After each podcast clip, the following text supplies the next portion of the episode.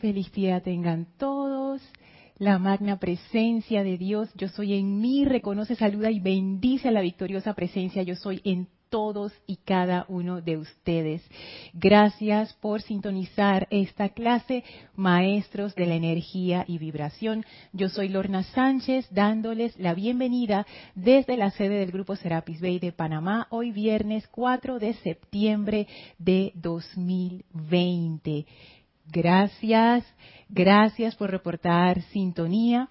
Eh, estoy viendo diferentes pantallas para verificar que todo esté bien, así es que si durante la clase me ven volteando la cabeza así de repente y volviendo a voltear, no se preocupen, nada más estoy monitoreando que todo se está transmitiendo bien. Eh, si alguien me puede decir qué tal escucha el audio y el video, voy a bajar aquí un poquitito para que no se reviente la señal. Ok. A ver si me dicen cómo, cómo me están viendo, si el video está bien, si el audio está bien. Mientras recibo los, los reportes de esta comunidad que a mí me encanta la verdad, lo activa que es. Les recuerdo que mañana vamos a tener dos super actividades.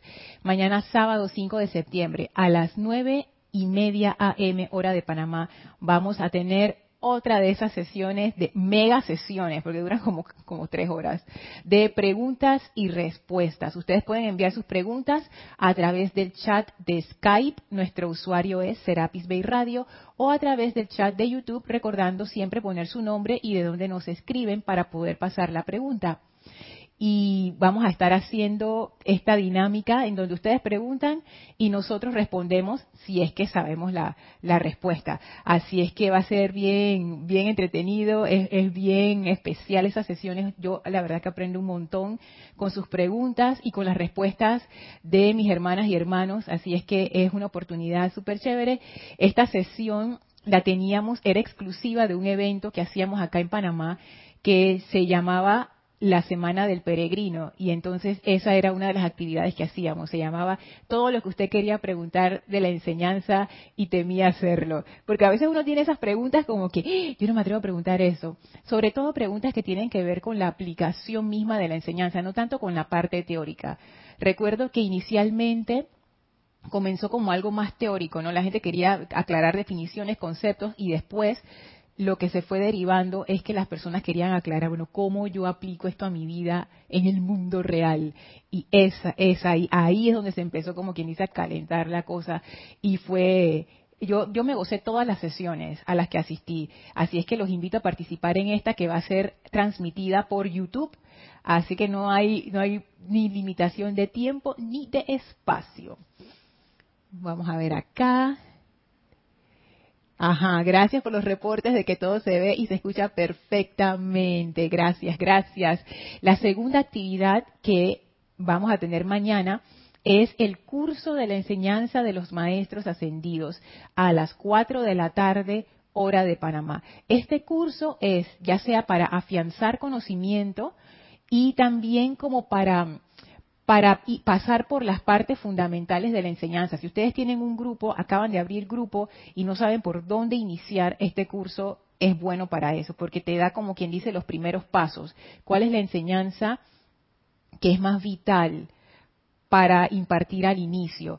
con base en nuestra experiencia. O sea, no es que esos sean los únicos temas que uno puede dar, por supuesto que no, pero con base en nuestra experiencia hemos visto que esos temas son como los que los que más ayudan a las personas a iniciar ese sendero de, maestría. Entonces, mañana a las 4 de la tarde, hora de Panamá, se imparte este, este curso. El tema de mañana es la aplicación diaria, que, wow, eso es como quien dice la comida de todos los días del estudiante de la luz. Un estudiante de la luz que no tiene una aplicación diaria fuerte es como un barquito en medio de las olas embravecidas de un océano. O sea, no hay de dónde agarrarse. Entonces, no es suficiente leer los libros. Si uno no aplica lo que uno lee, ¿qué va? Estamos igual a cualquier otra persona que no tiene la enseñanza. Así es que ese tema de la aplicación diaria, que pareciera una cosa simple, es que, ay, ya yo sé eso, mm, esos temas disque sencillitos, son los más profundos, aunque no lo parezcan. Así que los invito mañana a participar también del curso de la enseñanza de los maestros ascendidos, 4 de la tarde hora de Panamá, también transmitido por YouTube. Y bueno, antes de pasar a leer los, los comentarios, y aquí veo sus nombres, qué emoción que me da, de verdad. Em, voy, vamos a hacer la, la conexión con los maestros ascendidos para ya ir entrando en esa actividad y conciencia especial. Por favor, pónganse cómodos, tomen una inspiración profunda. Suelten en la exhalación toda la tensión del día, toda preocupación. Respiren profunda y normalmente a su propio ritmo. Cierren suavemente sus ojos y lleven su visión interna al corazón, allí donde flamea la llama triple, y visualicen cómo desde esa llama se expande una poderosa llama violeta en su aspecto purificador, lleno de amor, que flamea en y a través de nosotros. Y esa llama va penetrando profundamente en nuestros vehículos, purificando el físico, el etérico, el mental y el emocional sacando de nosotros toda causa y núcleo de imperfección, barriendo todo efecto limitante. Visualicen y sientan esta llama violeta flameando en y a través de ustedes, liberando y despejando toda energía impura, transmutándola en perfección. Y esa llama violeta se va transformando ahora en una poderosa llama blanca, que es la presencia del Maestro Ascendido Serapis Bey y el Maestro ahora flamea su conciencia de ascensión en y a través de nosotros. Esa llama de la ascensión que Él encarna y somos encendidos por esa llama de la ascensión elevando nuestra conciencia y permitiendo que la presencia de Dios se exprese libremente, a plenitud, a través de nosotros, sin interferencia alguna. El Maestro nos invita ahora a pasar a su hogar, el Templo de la Ascensión en Luxor, en los planos internos. Abre un portal frente a nosotros y nos invita a atravesar ese portal. Enviamos nuestra gratitud al Maestro por esta oportunidad. Atravesamos el portal, caminamos por esos bellos jardines del templo, subimos las escalinatas, Atravesamos primer, segundo, tercer, cuarto templo y cuando las puertas del cuarto templo se abren, estamos frente a los grandes portones del quinto templo que empujamos y se abren suavemente, dándonos entrada al templo circular con el brasero en medio en donde flamea la llama. Y a nuestro encuentro viene el amado Maestro Ascendido Hilarión, sonriente, feliz de vernos una vez más. Y nos envuelve en su radiación verde brillante de verdad, esa radiación que trae discernimiento, entusiasmo, amor. Y sobre el Maestro sentimos la presencia del amado Mahashohan, descargando esa llama del confort en y a través de nosotros y a través de todo ese quinto templo recibimos esta doble bendición con gran gratitud, reverencia y amor. Abrimos nuestra conciencia como si fueran los pétalos de una flor para ser llenados, imbuidos, cubiertos con esta energía y sentimos como se despeja nuestro entendimiento, se abre nuestra conciencia y ya estamos ya estamos conectados con el amado Mahashohan y el amado Hilarión mientras dura esta clase. Tremendo triángulo de fuerza y de iluminación. Gracias, amados maestros. Hagan brillar su sabiduría a través de nosotros y dennos la verdad que nos hace libres. Les damos gracias. Permanecemos ahora en esta conciencia receptiva y llena de luz durante la clase. Tomen una inspiración profunda, exhalen y abran sus ojos. Bienvenidos nuevamente a aquellos que se acaban de conectar. Gracias por su presencia aquí. Acabo de dar cuenta que no abrí el Skype, así es que ya lo estoy abriendo. Esta clase es una clase dinámica y como siempre participativa.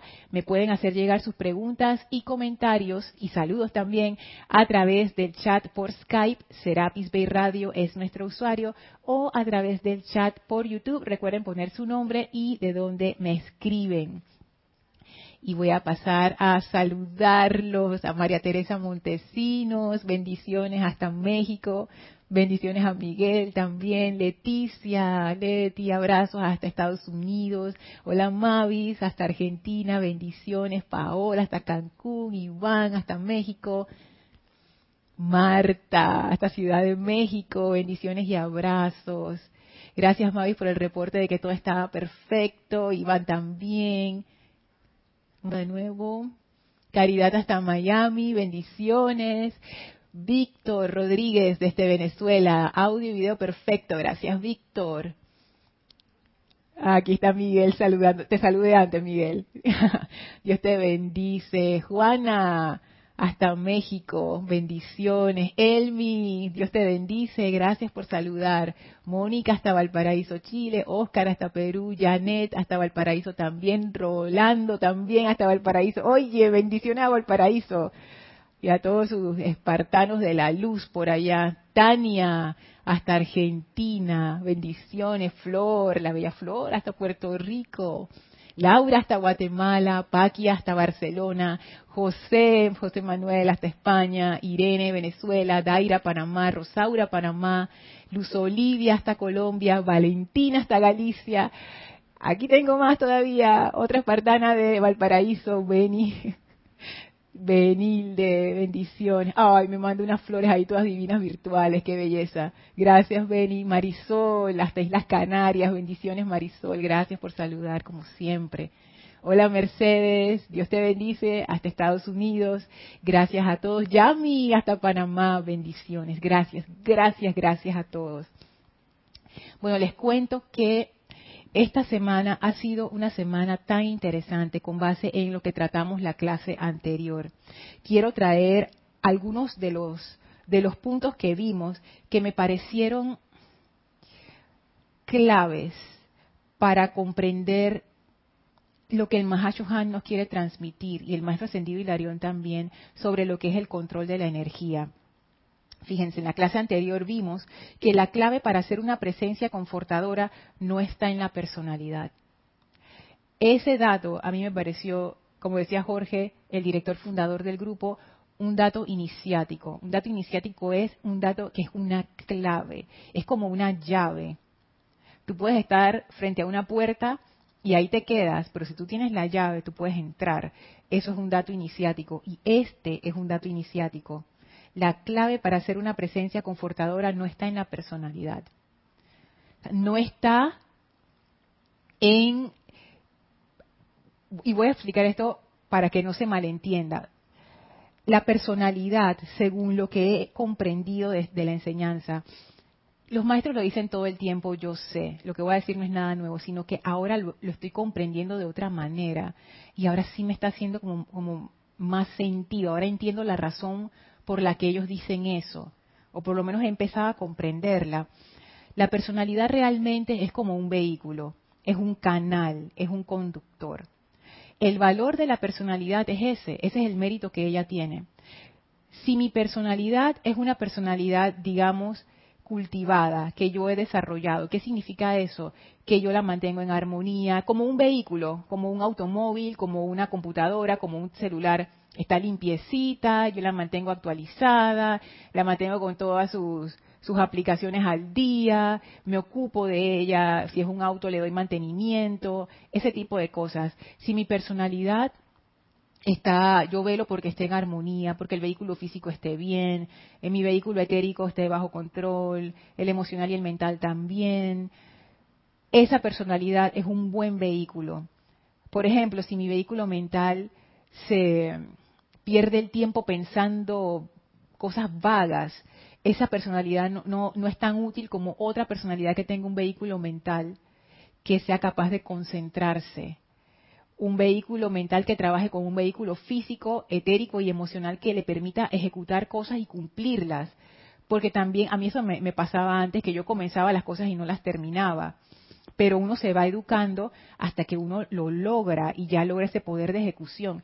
Esa personalidad le sirve muy bien a la presencia de Dios y a los maestros, porque es un tremendo conductor, pero ese es su único mérito, no es que ella tenga ningún poder, es simplemente un conductor, que tú lo mantienes lo más limpio que tú puedas para que haga el trabajo perfecto. Entonces, el poder realmente no es que yo voy a cultivar mi personalidad para ser más poderosa, para ser más XXX. El valor de la personalidad es realmente ser una mejor conductor. Eso es todo una mejor conductora. Ya, ese es el mérito de esto.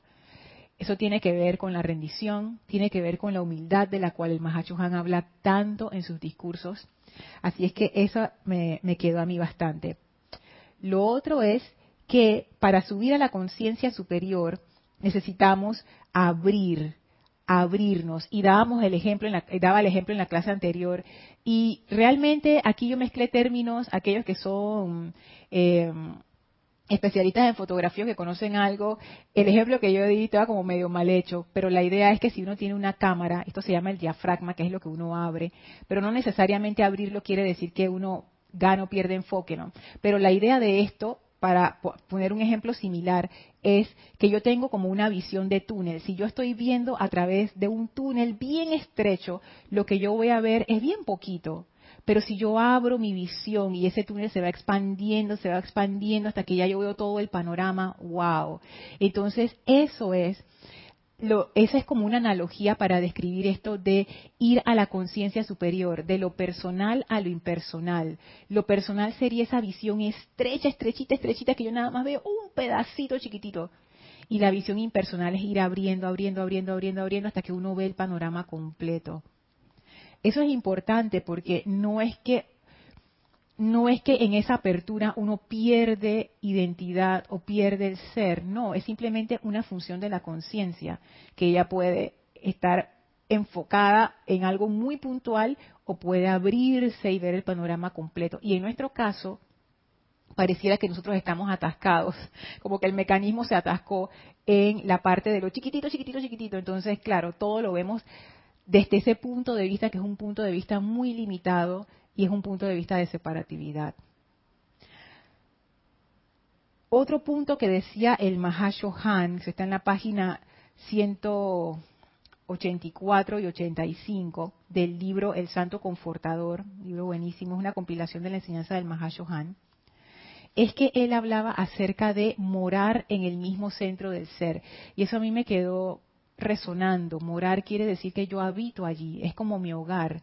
Cuando los maestros hablan de, regresar a casa, ahora, ahora lo comprendo diferente. Es volver a ese centro, el centro de mi ser, que es el amor, que es la conciencia crística, que, es, está, que está simbolizada por la llama triple, que es la conciencia superior. Entonces el Mahashohan dice que para poder ser esta presencia confortadora, yo necesito morar en ese centro.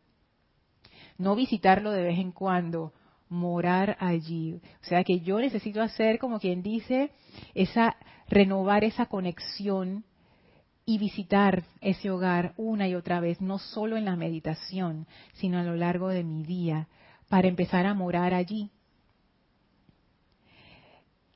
Una de las cuestiones más estremecedoras era el poder del Padre, que el Mahashohan mencionaba aquí moren ahora mis hijos en el centro de su ser y permitan que su luz y el poder del Padre, fluyendo a través de su luz, flamee adelante y sea la sanación, la paz, el control equilibrado. O sea, aquí el Mahashohan nos dice explícitamente, ustedes son un conductor.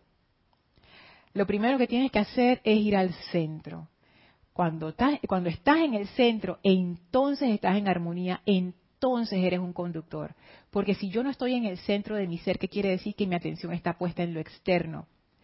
Si yo estoy en el centro de mi ser, ¿qué quiere decir que yo he regresado a casa?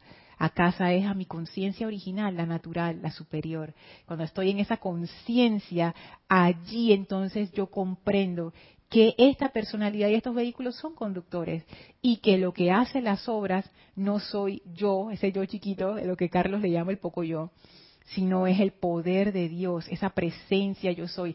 Hay un decreto, bueno, que no es un decreto, es como una especie de afirmación, visualización, introspección, yo no sé ni cómo llamarlo, que está en el, en el volumen 1 del ceremonial.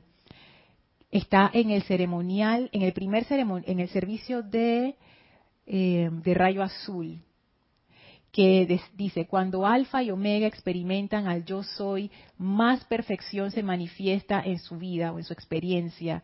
Y es, es esa, ese decreto es bien especial porque refleja esto que habla el Mahashohan.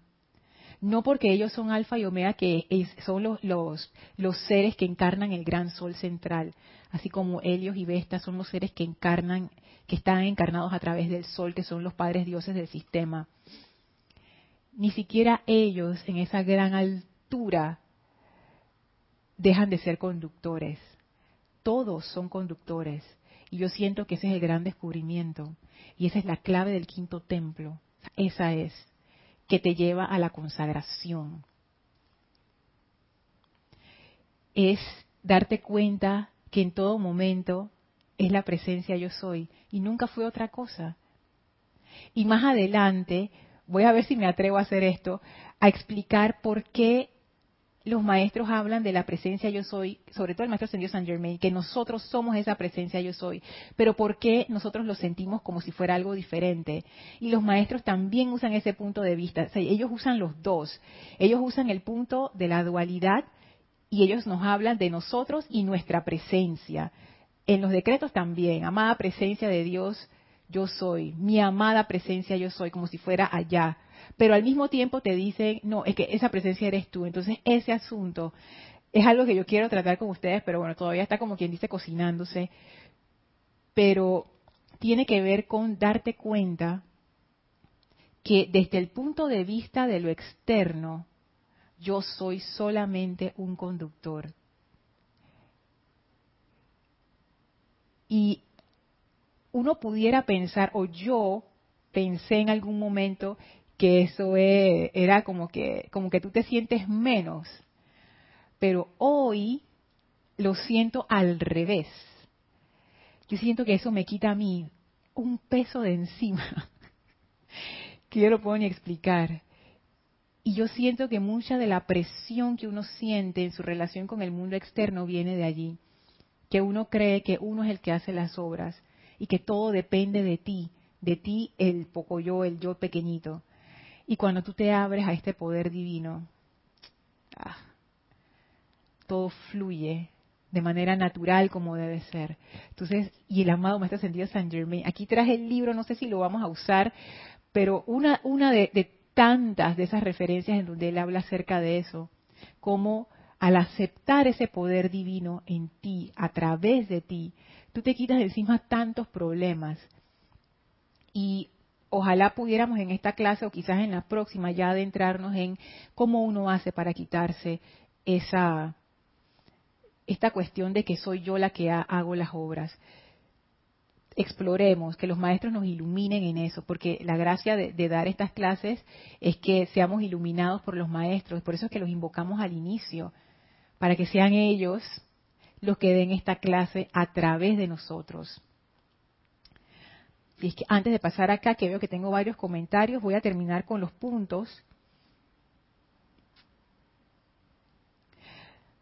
El quinto templo, como les decía, yo siento que la clave del quinto templo es descubrir esa verdad, que uno realmente es un conductor. Y está bien relacionado con lo que se aprende en el quinto templo, además de la consagración. Y por último, algo que había dicho, creo que era Benilde en la clase anterior, acerca de la rendición, que la rendición comienza en el primer templo, pero no termina allí. Y yo estaba pensando en eso, ¿no? Cada uno de los templos es un nivel de rendición distinto, es un aspecto diferente de esa rendición total. Y me empecé a preguntar entonces el templo de Luxor, ¿qué es lo que realmente pasa en este, en este templo? El entrenamiento que uno recibe, acerca de la purificación de los vehículos inferiores. ¿Por qué? Ahora lo comprendo mejor. Porque los vehículos inferiores son el conductor. Y tú para poder expresar a plenitud la conciencia crística necesitas tener buenos vehículos externos. sino es como servir agua en un vaso agrietado. Se va a salir todo el líquido. Si te lo, si vas a tomar de ahí, tienes que tener cuidado porque hasta cuidado que te cortas cuando lo agarras o con los labios. Entonces es un peligro. No, tú no puedes tomar agua de un vaso que está todo astillado y tiene pedazos de vidrio que se le caen en el agua, por Dios, no hagan eso. Entonces, eso, ese tú no puedes tomar de allí. Y fíjense que la consagración tiene como uno de sus símbolos el cáliz. Un cáliz que es un peligro, un cáliz descontrolado, un cáliz agrietado, un cáliz triste, un cáliz abrumado, un cáliz angustiado, lleno de miedo no es un conductor seguro para esa energía de la presencia y la energía de la presencia no puede habitar allí porque simplemente el cáliz no es lo suficientemente íntegro para como para aguantar esa energía de alta vibración. Entonces aquí yo empiezo a ver la importancia de por qué los maestros siempre insisten en la purificación de los vehículos. Es precisamente para que podamos ser esos conductores para que esa presencia se exprese a través de nosotros a manera plena. Voy ahora a los comentarios. A ver, quedé con Yami. Maritza desde Panamá, bendiciones Mari, abrazos. Diana, bendiciones hasta Bogotá, gracias. Blanca también hasta Bogotá. Daira dice, la personalidad actúa dependiendo de dónde yo pongo mi atención. Por eso la clave es poner la atención en la presencia para que se manifieste perfección en el plano físico. Tú sabes, Daira, que ese es otro aspecto que está relacionado con lo que son las cualidades del quinto rayo, el aspecto de la atención. Y es correcto. La atención es fundamental y gracias por traérmelo, porque entonces ya tenemos dos aspectos fundamentales que uno aprende en el quinto templo, que son claves. Control de la atención, consagración.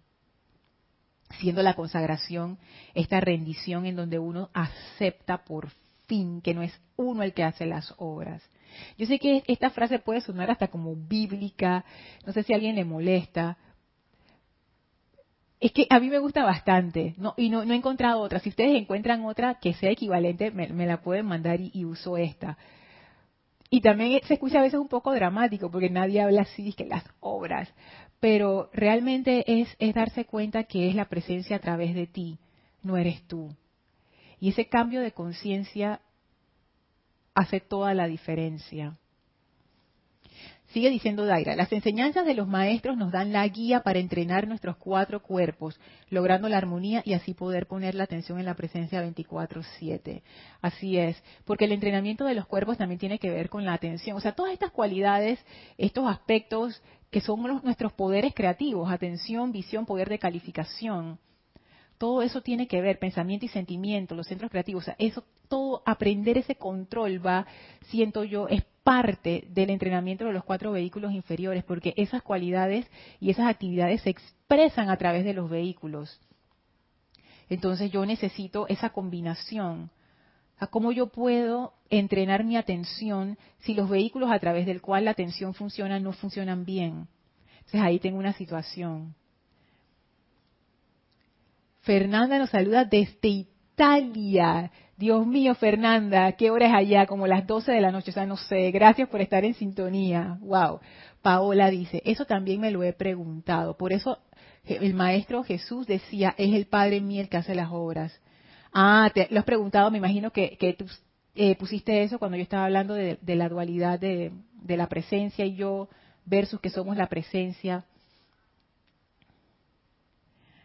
Sí.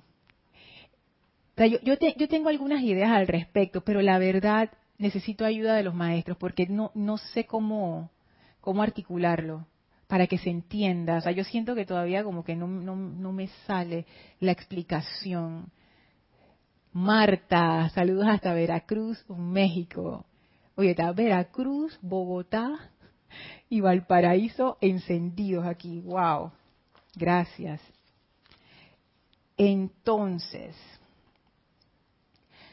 creo que es momento ya de ir cerrando el discurso del señor Maitreya, que comenzamos meses atrás, que todavía estaba pendiente, lo hemos revisado varias veces desde aquel momento, pero ya siento que ya es momento de empezar a hacer los cierres y de ir cerrando los, los cabos sueltos. Son estos puntos que abrimos y profundizamos y ahora vamos, como quien dice, subiendo para ir cerrando todos estos puntos.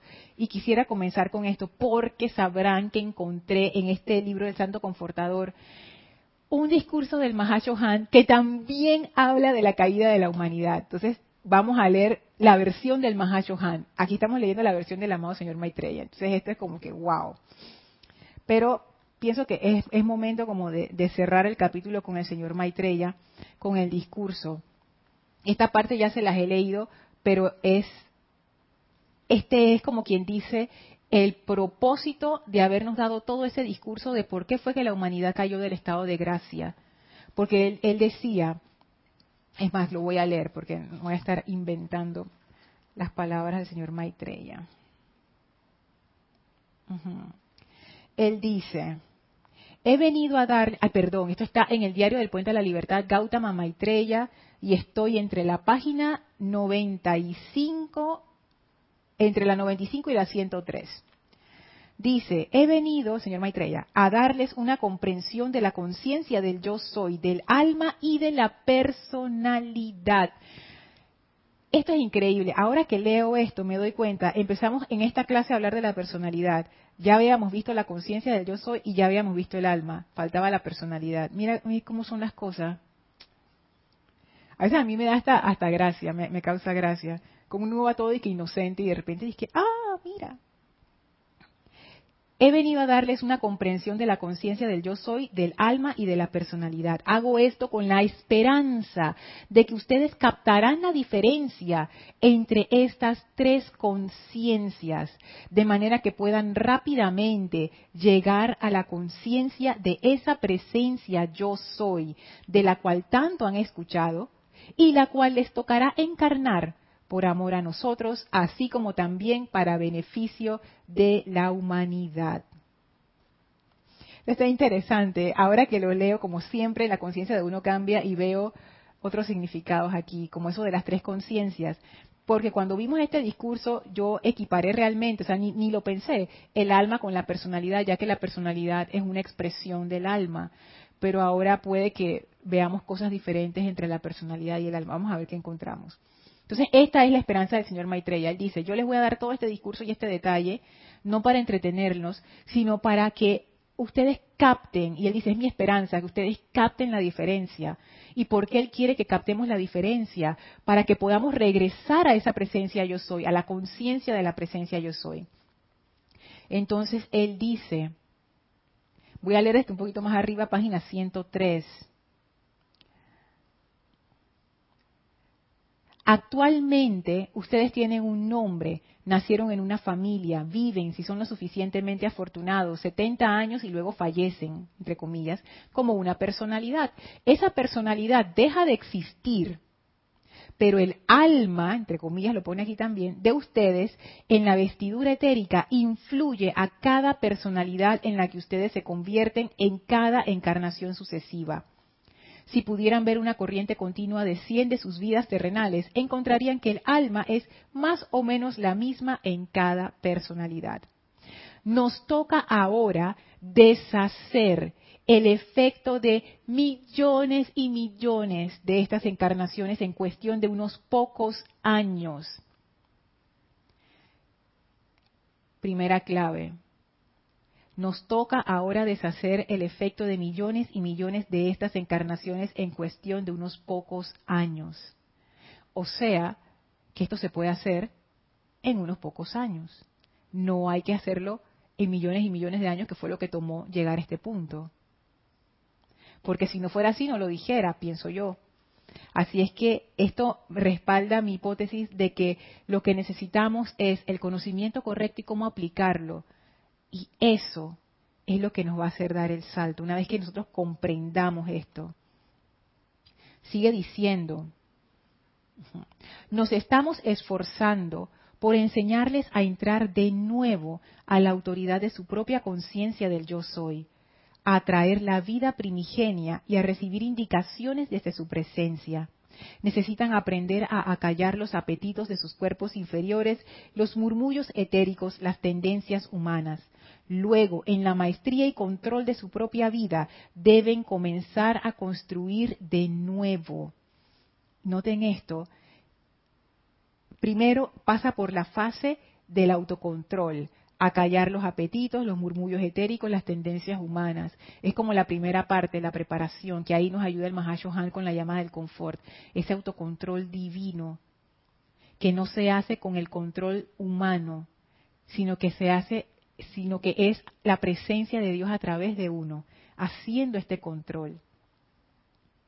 Y una vez que eso ya está, dice, dice el amado señor Maitreya, luego en la maestría y control de su propia vida. O sea, esta es como la segunda fase. La primera fase es agarré al toro por los cachos, ya.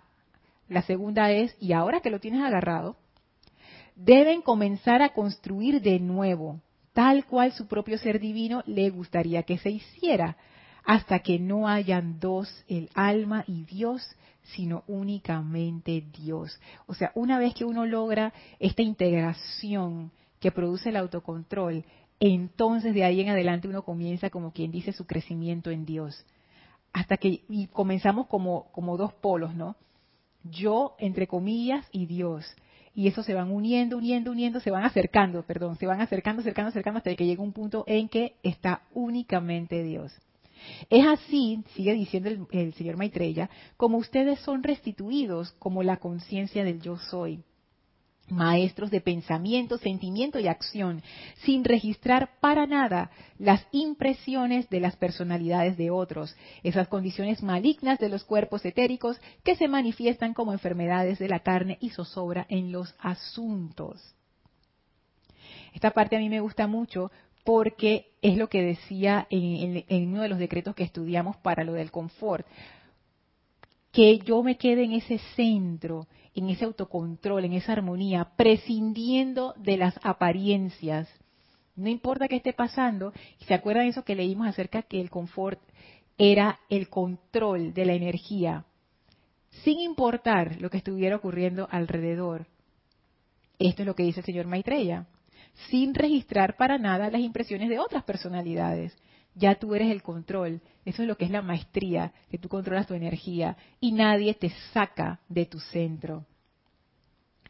Sigue diciendo, amados míos, el contagio causó la caída de esta tierra. El contagio de dudas, miedos, impureza, lujuria, depresión, etcétera, es una fuerza que ustedes deben diligentemente impedir si es que pretenden ser maestros por el poder de su deidad. Eso era lo que decía, creo que era Daira, hablando acerca del poder de la atención. Yo necesito impedir diligentemente estas fuerzas. O sea, no es que yo me voy a poner a pelear contra ellas, sino que mi atención no se debe conectar con eso.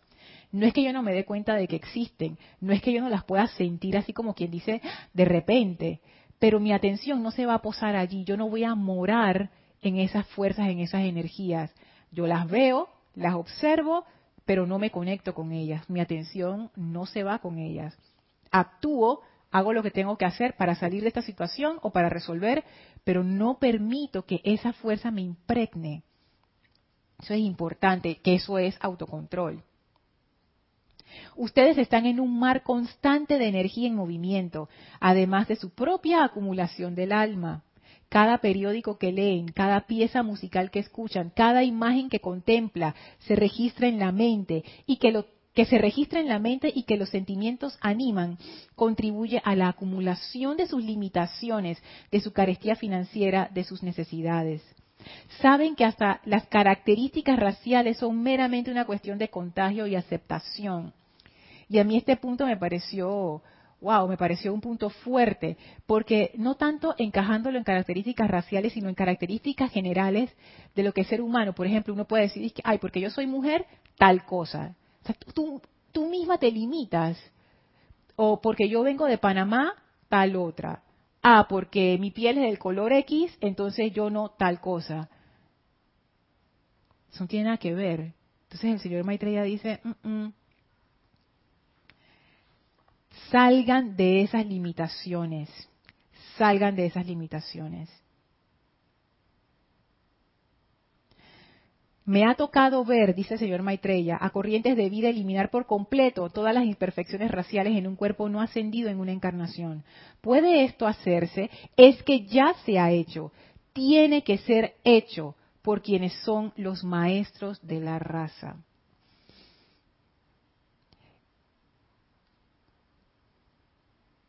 Y voy a dejar el, el discurso hasta aquí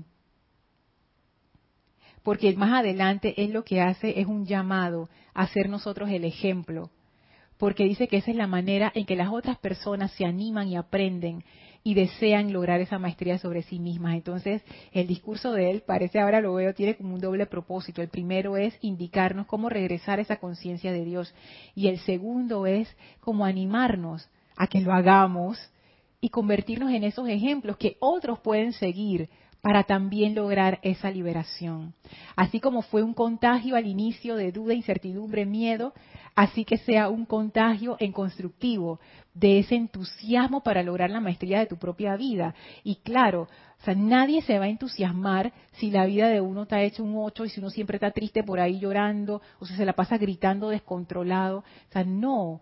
Y no es tanto, fíjense, no es tanto las cosas que te estén pasando en el mundo externo, sino es la actitud que uno tiene hacia esas cuestiones. Ahí tú te das cuenta si alguien es maestro o no. Por ejemplo, ¿cuál de, usted, cuál de estos dos escenarios ustedes pensarían que, que es maestro de la situación? Imagínense que ustedes van en un barco y el mar está bien picado y esas olas así grandotas que suben y bajan y todo el mundo está nervioso y tú ves el capitán ahí en el centro de mando. Si el capitán está corriendo de un lado para otro gritando y pidiendo SOS, uno como quien dice, bueno, Dios mío, ¿qué va a pasar aquí? No sé. Pero si tú ves el capitán en el centro de mando, que está serio porque la cosa está seria, pero él dice, no, no se preocupen, todavía tenemos chance de salir de esta tormenta, ya había pasado por tormentas similares, tranquilo, fulano, tú haces algo, no sé qué, tú haces lo otro, tú quién, estás lo otro, vamos a poner el barco, vamos a enfilarlo de esta manera, o sea, está tomando acción. Y su atención no está en el miedo que él pueda sentir, que de seguro lo siente, su atención dónde está? En la situación que él va a resolver, no solamente por él, sino por todos los que van en ese barco. Entonces ahí tú ves, wow, o sea, esto es maestría. Esto es maestría. Si el barco se hunde o no se hunde, ya eso sale de las manos del capitán. Pero un capitán que hace todo lo posible, todo lo que está en su conocimiento para salir adelante, yo siento que es un maestro en su profesión.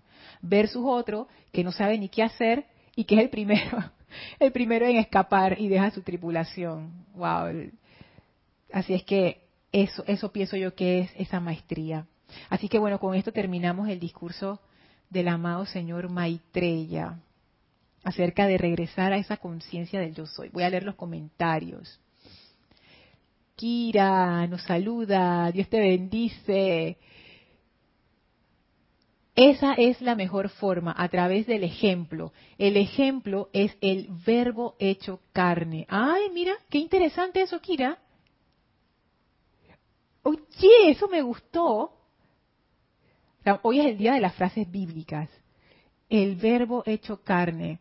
Y tú sabes que esa frase, a mí, ahora que, lo leo y tú lo pones así, y, sigue diciendo, Kira, las palabras sin el ejemplo se las lleva el viento. y a veces traen desilusión. Es que eso mismo, eso fue lo que percibí de tu comentario, que es muy práctico esto. El verbo hecho carne el verbo, si yo hablo y hablo y hablo y de la grandeza de la presencia y del amor y de no sé qué, ¿dónde está tu ejemplo? Déjame verte, como decía Jorge, déjame verte. Y si lo que yo veo no tiene nada que ver con lo que tú dices, tú no eres el verbo hecho carne. Ahí no hay esa, esa función del ejemplo y eso es un gran desafío para todos nosotros, siento yo, para el estudiante de la luz. No es solo pensar en esto, serlo, serlo. Porque, y eso lo decía el maestro ascendido El Moria, la humanidad no quiere más palabras, La humanidad lo que quiere es ejemplo, la humanidad lo que quiere es ver cómo se hace. La humanidad lo que quiere es saber, y eso lo digo yo a nivel personal, que yo quiero saber, o sea, yo deseo, y esto, es una de esas locuras mías, yo es uno de mis deseos así para los maestros ascendidos, es, yo quiero que ustedes me presenten a uno de sus chelas. Y yo me quiero ir a vivir con esa chela como por una semana. Yo quiero ver en su trabajo o en su negocio, yo lo quiero ver con su familia o con su pareja o con sus gatos, yo lo quiero ver en la calle, yo quiero ver qué come, yo quiero ver cómo se comporta, yo lo quiero ver, porque yo quiero ver cómo se hace en la práctica. Dime, cuando tú estás frente a una situación difícil y tú eres un chela de los maestros ascendidos, que es ya un discípulo aceptado de los maestros, yo quiero ver cómo tú resuelves esa situación. Entonces ya se vuelve así como medio feo, ¿no? Porque yo voy a estar como, como acechando ahí detrás del chela viendo qué está haciendo, qué está haciendo. Pero en realidad es eso. Yo quiero ver el ejemplo. Yo quiero ver cómo hace. Y créame, yo aprendo de mis hermanas y hermanas aquí en el grupo a enfrentar situaciones difíciles porque se presenta cada locura, Dios mío aprendo de mi familia, que no está, en, no está en la enseñanza de los maestros ascendidos, pero eso no es una limitación, o sea, la presencia de Dios se manifiesta a través de todos. Y es a través del ejemplo que yo aprendo, y todos nosotros aprendemos. Entonces, verbo hecho carne, me gustó. Gracias, Kira. Ok, regreso aquí al chat de YouTube.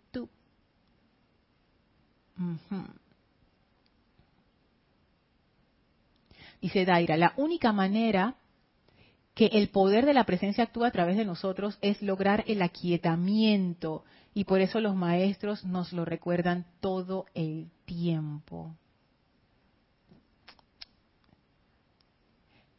Sí.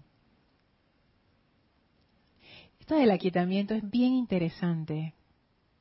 Quizás en la, próxima clase o en la de más arriba pudiéramos hacer un, ejercicio de aquietamiento para que ustedes vean esto de dejar el control de lo externo, incluso en esas pequeñas cosas. ¿A qué me refiero? Porque esto, esto se pone sutil, porque me ha pasado. Por ejemplo, estoy en la meditación, en mi aplicación diaria, que yo practico ese aquietamiento antes de entrar a la meditación, que uno simplemente se aquieta, pues, te sientas, te pones cómodo, espalda vertical, no sé qué, empiezas a entrar con la respiración para aquietarte. Y antes yo me di cuenta que había como una expectativa de lo que la meditación tenía que ser. Por ejemplo, yo me aquieto, yo estoy respirando, y lo que yo quería era entrar en ese estado de calma y entonces vienen los pensamientos, entonces uno empieza como a poner su atención en la presencia o en, no sé, en el, objeto de, de la meditación. Y ahora, poniendo en práctica esto, yo empezaba a hacerlo diferente. Ahora cuando yo me siento, me pongo cómoda, no sé qué, lista para el aquietamiento, yo me doy cuenta, la mente externa, mi mente externa, ella no sabe aquietarse. Ella no tiene la más remota idea de cómo aquietarse. Se pone a pelear con los pensamientos, con los sentimientos, con, con el etérico, a veces hasta con el físico, porque está al mismo nivel que ellos. Surge de ellos de alguna manera o está conectada con ellos. Entonces es al revés. Amada presencia de Dios. Si yo me voy a aquietar, va a ser por ti. Aquieta tú. Y me ha funcionado súper bien, porque ese, ese peso de poner el aquietamiento o la meditación en la mente externa, en el yo, en el poco yo, se va. Y yo simplemente entro en ese estado como quien dice, amada presencia, yo no sé aquietarme, yo no sé meditar. Medita tú aquíétate tú a través de mí y suelto. ¿Qué diferencia? Y ahí fue que yo empecé a darme cuenta cómo la personalidad en mí piensa que es el que hace las obras. Ahí fue que yo me empecé a dar cuenta que mm, ya, ya veo esto que dicen los maestros, que, que por dónde va la cuestión. Porque uno siempre cree que es uno, que soy yo, el pequeño yo, la que medita, soy yo la que me aquieto, soy yo la que hago el decreto, soy yo la que resuelvo la situación. Es el Padre a través de mí el que medita, es el Padre a través de mí la que se aquieta, es el Padre a través de mí la que decreta. Yo sé que suena teórico y este, esto es lo que yo les decía, que yo todavía no sé cómo cómo expresarlo. Y siento que haciendo el ejercicio, sea, haciendo el aquietamiento, lo que, lo que mencionaba Daira acerca del aquietamiento, y tomé su comentario para traer esto, yo creo que la mejor forma de, de, como de comprender esto es haciéndolo. Porque uno puede escuchar las palabras y uno dice, ah, sí, sí, sí, pero no, está en serio, no, porque yo, yo no lo había visto hasta que caí en esa situación y me di cuenta, wow, a veces uno pelea con su vida, pelea por las cosas, pelea por las situaciones todo es una batalla. Y el maestro ascendido San Germain te dice, eso es innecesario. ¿Cuándo yo peleo? Cuando pienso que yo soy la que hago las obras. Porque le estoy poniendo una responsabilidad enorme a mi personalidad, a mi mente externa. No puede con eso. No puede con eso. Estoy siendo injusta. Estoy siendo insensata. Y como yo estoy identificada con esa mente externa y con esa personalidad, es como si yo me estuviera dando un tiro en el pie. O sea, yo misma me estoy haciendo daño sin darme cuenta. Pensando que soy yo la que tengo que resolver esta situación, yo la que tengo que sobrellevar esto, yo la que tengo que lograr ese aquietamiento en la meditación. No, tú eres la conductora nada más, oye, relax, abre la conciencia, disfruta del paseo, de todo lo que tienes que hacer, relax. Entonces es como darse cuenta de eso. Marta Córdoba nos manda saludos desde Veracruz, México. Fernanda dice, aquí son las once y media. Escucho hace años tus clases, la de Cristian y la de Nelson. Uh, mira tú, Fernanda, wow. Alex Mallea, bendiciones hasta Valparaíso. Ustedes están todos reunidos en el mismo lugar. Dígame la verdad, ustedes se turnan para mandar los saludos. Elma dice, gracias Lorna por explicar si mis pensamientos no están centrados en la presencia, yo cómo puedo ser la copa, exacto, para recibir esas bendiciones. No, no, no. no se puede. No se puede. Mirta, bendiciones. Arraxa, hasta Nicaragua, bendiciones. Aquí me manda, creo que esta es Vanessa. Dije, ¿qué millones? No eran cientos de encarnaciones y se muere de risa aquí y se ríe. No, bueno, qué impresión. ¿Tú sabes qué? Yo también pensé lo mismo cuando yo lo leí. Yo dije, millones y millones. Yo creo que eso está exagerado. Pero bueno, esa es mi personalidad. que ya como que, tú sabes, no siempre la personalidad dudando de las cosas. Yo dije, mmm, yo no creo que son millones, pero bueno, son muchas. Eso es lo que quieres decir. Han sido demasiadas, o ni siquiera es que son muchas, es que ya como que nos pasamos.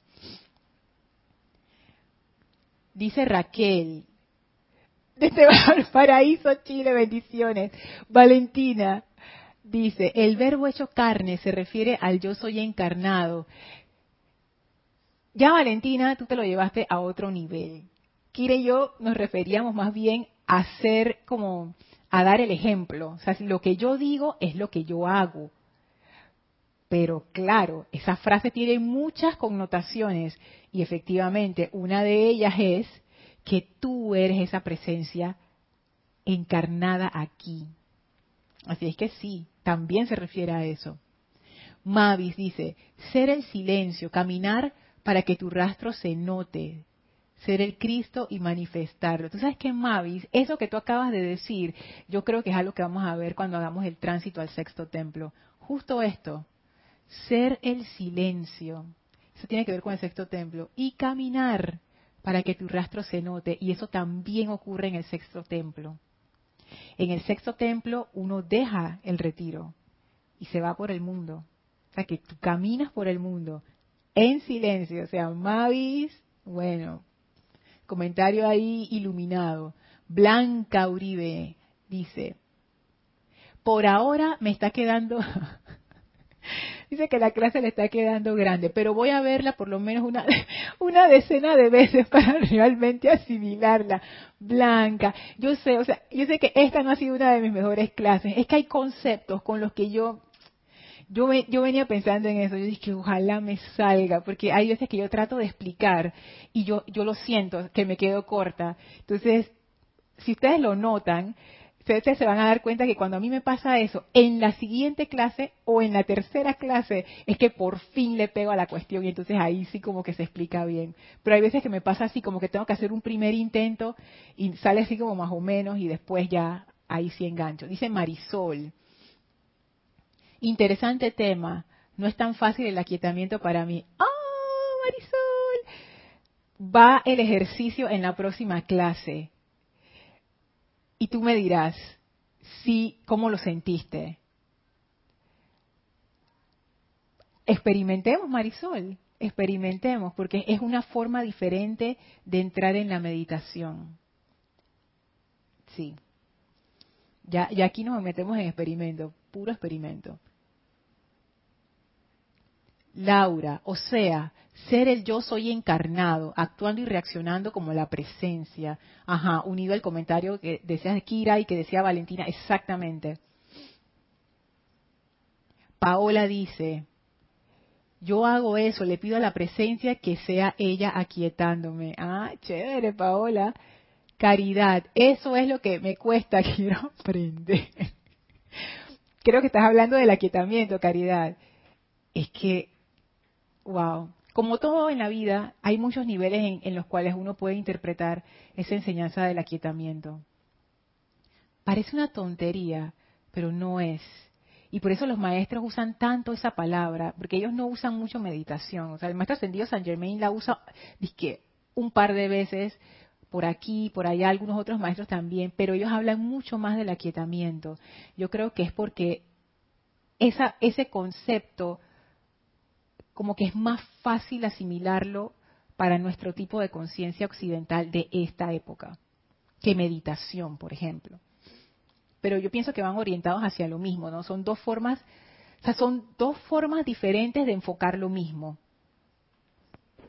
A ver, Angélica, desde Chillán, Chile, dice, Lorna, qué interesante, no se nos mide por lo que decimos, una de las lecciones que aprendí de Jorge es a rechazar el cliché, la frase rimbombante, la frase que apantalla. Ajá. Ay, ahí se le cortó el comentario. ¿Para ver? Ay, no, no, siguió. Pero sí, entiendo. Ah, ya, ya entendí. La actitud propia de la mente inferior. Así es, Angélica. Jorge siempre decía eso. No me hables con eslogans. Y tenía razón, porque la personalidad de uno es así. La personalidad es... Y en esta clase estoy usando, em, estoy intercambiando personalidad con mente externa, que no es lo mismo, pero luego les cuento por qué estoy haciendo ese intercambio. La mente externa es la mente concreta. La mente concreta es esta mente que nosotros conocemos y que está con nosotros todos los días. Es una mente de objetos, es una mente de conceptos, es una mente de, lo concreto, de, traer a, a la forma, al plano mental. Esa es la mente concreta. La mente concreta es el genio de la lámpara maravillosa.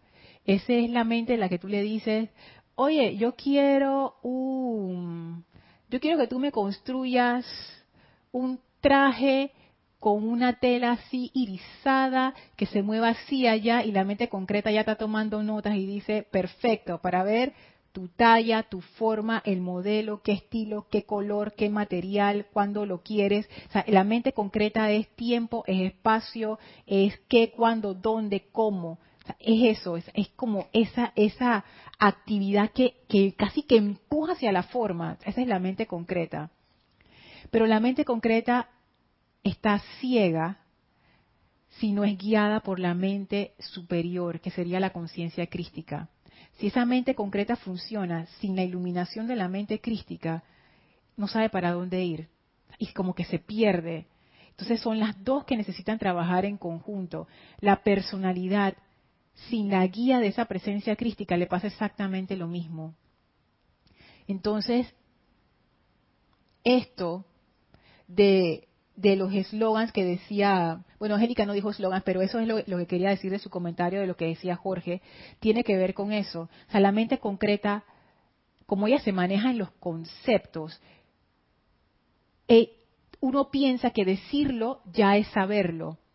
Y no, la comprensión viene de la mente superior. Y cuando no existe esa conexión, uno, uno repite eslogans, pero no no es el verbo hecho carne. O sea, no, lo que permite que el verbo se haga carne es la conexión de ambas. El verbo siendo como la fuerza esta y la carne siendo la concretización a través de la mente externa. O sea, para que esa fuerza se pueda encarnar se necesitan las dos. Una siendo la fuerza y otra siendo el poder de la encarnación a través de un cuerpo físico. Pero si hay una desconexión, no, no hay ese flujo de energía y no se da la encarnación de esa presencia. Se da la manifestación de las programaciones, que es lo que está dentro de la mente externa. ella puede llegar, lo máximo que ella puede llegar es a los conceptos que ya alguien le dio, que aprendió de otros, pero no puede trascender más allá. Para esa, para esa inspiración tú necesitas esa conexión superior. Son las cinco y uno. Bueno, termino de leer aquí los comentarios y las preguntas. Dice Paola, es verdad, es el Padre en mí quien barre, quien lava, quien comanda, quien dirige, en realidad quien hace todo. Sí.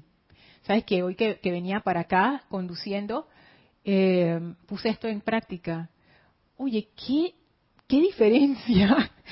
Hasta yo misma me veía a mí misma. Yo dije, Lorna, estás muy tranquila, wow, qué emoción.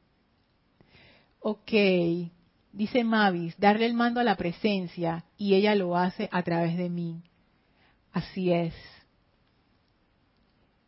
¿Y cómo uno le da el mando a la presencia? No es decir, amada presencia, yo soy, asume el mando a través de mí. Es la actitud. Cuando uno deja de ser el hacedor. Pero esto, esto uno se da cuenta, es como que lo que voy a decir en estos últimos minutos, que ya me estoy pasando, perdón, es, puede sonar así como medio feo. Si yo me lo hubiera dicho a mí misma hace unos años, yo me hubiera quedado como que, ay, ¿qué le pasó a ella? Oye, pero bueno, yo pienso que va por allí. No lo digo como una cosa mala, pero la personalidad y la mente externa son ignorantes. O sea, no saben. Piensan que saben, pero en realidad no saben y no, no estoy diciendo ignorantes en una forma así como fea, sino ignorantes en el término correcto. Ignorante es el que no sabe. ¿Y por qué lo digo? Por el ejemplo de la clase anterior acerca del enfoque chiquitito. la personalidad y la mente concreta, y nada más están viendo un pedacito, chiquitito, chiquitito, chiquitito, chiquitito, chiquitito, de o sea, es un chiquitito. ¿Tú qué vas a saber si estás viendo un centímetro cuadrado de del panorama completo? En serio, no, no sabes, o sea, no, no, no tienes forma de saber, eso es a lo que me refiero. O sea, no es porque ellas son malas, ni porque están desarmonizadas, ni porque están llenas de... No, es porque no pueden, porque la mente concreta, su función es esa, enfocar pequeñito, concretizar en un punto. No hay forma de que la mente concreta pueda saber esa sabiduría de la presencia, no hay forma. La personalidad tampoco. Por eso es que doy el símil de que es, como si estuvieran ciegas, o sea, no, saben, en realidad no saben. Uno necesita ir a la mente superior, esa sí ve el panorama completo. Ahí tú sí puedes hablar, ah, ya entiendo. Pero mientras uno esté enfocado solamente en lo personal, en la pequeña cosa de su propio mundo, el mío, el yo, el mío, no, ¿qué va? Está difícil. Así es que darse cuenta de eso, o sea, aceptar esa ignorancia fundamental es parte de darle el mando a la presencia. Hasta que uno no lo acepte, hasta que uno no se dé cuenta de esto y realmente lo acepte, no hay rendición. Porque en tanto que uno no, no comprenda esto, uno va a pensar, yo soy el reino, yo soy el poder y yo soy la gloria. Olvídate. Y esta es la cosa. Raquel Inés dice, es como cuando uno entrega el peso de algún problema a Dios. Exactamente. Así mismo me sentí yo, Raquel. Oh, así mismito. Me lo quité y yo no sé para dónde se fue ese peso. Y yo no sé si Dios lo agarró. De repente él dice que yo tampoco quiero. Se fue rodando por ahí, pero encima de mí ya no está. Arraxa. Es así, Lorna. Lo externo es como un avatar de la presencia yo soy, necesario para interactuar con el plano físico, pero lo que anima a nuestro cuaternario es la presencia yo soy. Exacto, que ese es el otro aspecto, el aspecto vida. El maestro ascendido San Germain siempre lo menciona. Ay, Dios mío, mira qué hora es, ya sigo leyendo. Bueno, ya ahora sí voy rapidito, perdón. Ok, Marta debemos ver el rastro que verdaderamente estamos dejando, no el que decimos que dejamos. Cierto. Angélica dice, perdón, soy Angélica de Chillán, Chile. Claro que sí. Laura, yo escucho las clases muchas veces también. Ay, Laura, qué linda. Angélica también. Eh, yo, sé que la política es que pongan su nombre y de dónde nos escriben y está bien lo que hizo Angélica. Yo también pongo, a veces se me, se me olvida, pero yo también pongo de dónde escribo porque es importante. Pero sí, Angélica, te reconocemos aquí, mira, de una vez. Maritza dice, gracias Lorna por esta clase. Me ha aclarado muchas cosas. Qué bueno, Maritza, porque por lo menos siento que, que no fue de todo pérdida. No, o sea, no, no pérdida, pero pienso que, que hay cosas que todavía como que no, no sé cómo explicar bien. De repente tampoco las entiendo tan bien, entonces como que voy ahí. Paola dice, de hecho los maestros dicen que no luchemos por voluntad humana, nada se logra de manera permanente, por eso pedirle a la presencia que actúe en nosotros. Así es, al meditar, al aquietarnos, Daira, usar decretos cortos durante el día cada vez que veo imperfección me ayuda con el aquietamiento y atención en la presencia. Así es. Yami dice, hola Lorna, recuerdo la frase, el hábito no hace al monje. Es cierto, no, sí está correcta, Yami. Así mismo es. Oye, Yami, tú sabes que a veces uno ve gente que uno tiene el hábito puesto y uno dice, oh, y después no hay nada debajo de ese hábito. No, no es el hábito que hace. Que eso también tiene que ver con sexto templo, Yami. Eso también tiene que ver con sexto templo. Diana dice, nos manda bendiciones, gracias, Fabio. Sí, Lorna, nos olvidamos de nuestro poder de crear, así es. Edith Córdoba, abrazo Edith, me manda los corazoncitos divinos. Blanca, dice tu explicación está perfecta, me refiero a que quiero hacer mí esta enseñanza y realmente vivirla. Gracias Blanca por el confort. Flor, gracias por la clase. Ajá, gracias Flor, bendiciones José. Esta desconexión entre mente y mente superior es la caída de la humanidad. Yo pienso que sí, yo pienso que sí. Gracias por ponerlo así de claro. Yo creo que esa fue la razón de la caída. Y nos decía el señor Maitreya, cuando estudiamos el discurso al inicio, eso no se dio de la noche a la mañana. Eso fue un proceso que al poner tu atención en lo externo se fue desconectando, esa conexión consciente, o sea, la conexión está, pero está inconsciente. La conexión consciente se fue como apagando. Bueno, ya voy a terminar la clase aquí, perdón por no terminar de leer las, las cosas, eh, los, los comentarios, aquí los veo rapidito a ver. Ok, perfecto. Vamos a despedirnos del maestro, por favor, cierren sus ojos, visualicen al maestro ascendido Hilarión frente a ustedes y esa radiación del amado Mahashohan. Envíenle su gratitud y bendiciones. Gracias por esta gran oportunidad. Y ahora nos retiramos del quinto templo, cuarto templo, tercer templo, segundo templo, primer templo. Descendemos las escalinatas, atravesamos el jardín y regresamos al sitio donde nos encontramos físicamente para expandir esa energía de verdad y de amor a todo nuestro alrededor.